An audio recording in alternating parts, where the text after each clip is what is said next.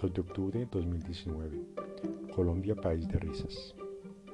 Desde que me dediqué a mirar películas, series, a leer temas de la realeza en revista Hola, me olvidé por completo de este país. Revisé hace unos días los correos de hace años que envié a Juanita para la silla vacía y otros temas más escritos.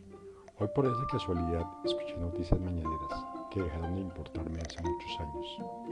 Observé el video de la fuga Merlán, que más parecía un episodio del comediante Fredrik Lindström. Esto ocurre en el país de mente, la gran burla a la justicia por parte de aquellos que ostentan el poder, la gran burla a sus electores, la gran burla mundial. No quiero imaginar qué pensará una persona en Islandia al mirar tan artesanal burla de escape. No quiero imaginar a un cineasta tomando el guion de esta gran burla para hacer una película o una serie en los años siguientes. Me detuve por un momento a pensar por los secuestrados desaparecidos en el país, los cuales no se tuvieron en cuenta en la mesa de negociaciones.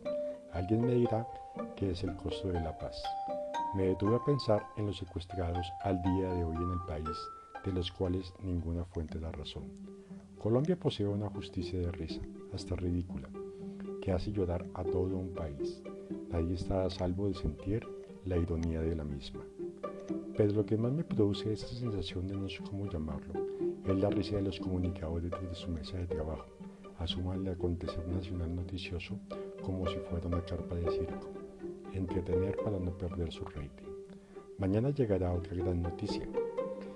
La fuga de Merlano quedará como una simple anécdota. La revista Semana en su edición nos mostrará con detalle que el odontólogo no era odontólogo, que la guarda del INPEC estaba haciendo un favor a un compañero, que la motocicleta era robada y que el rapici era el rapi, que era venezolano y por 20 mil pesos hizo el favor para poder llevar a su familia algunos víveres para paliar el hambre. Este es un país de risa, país de mierda.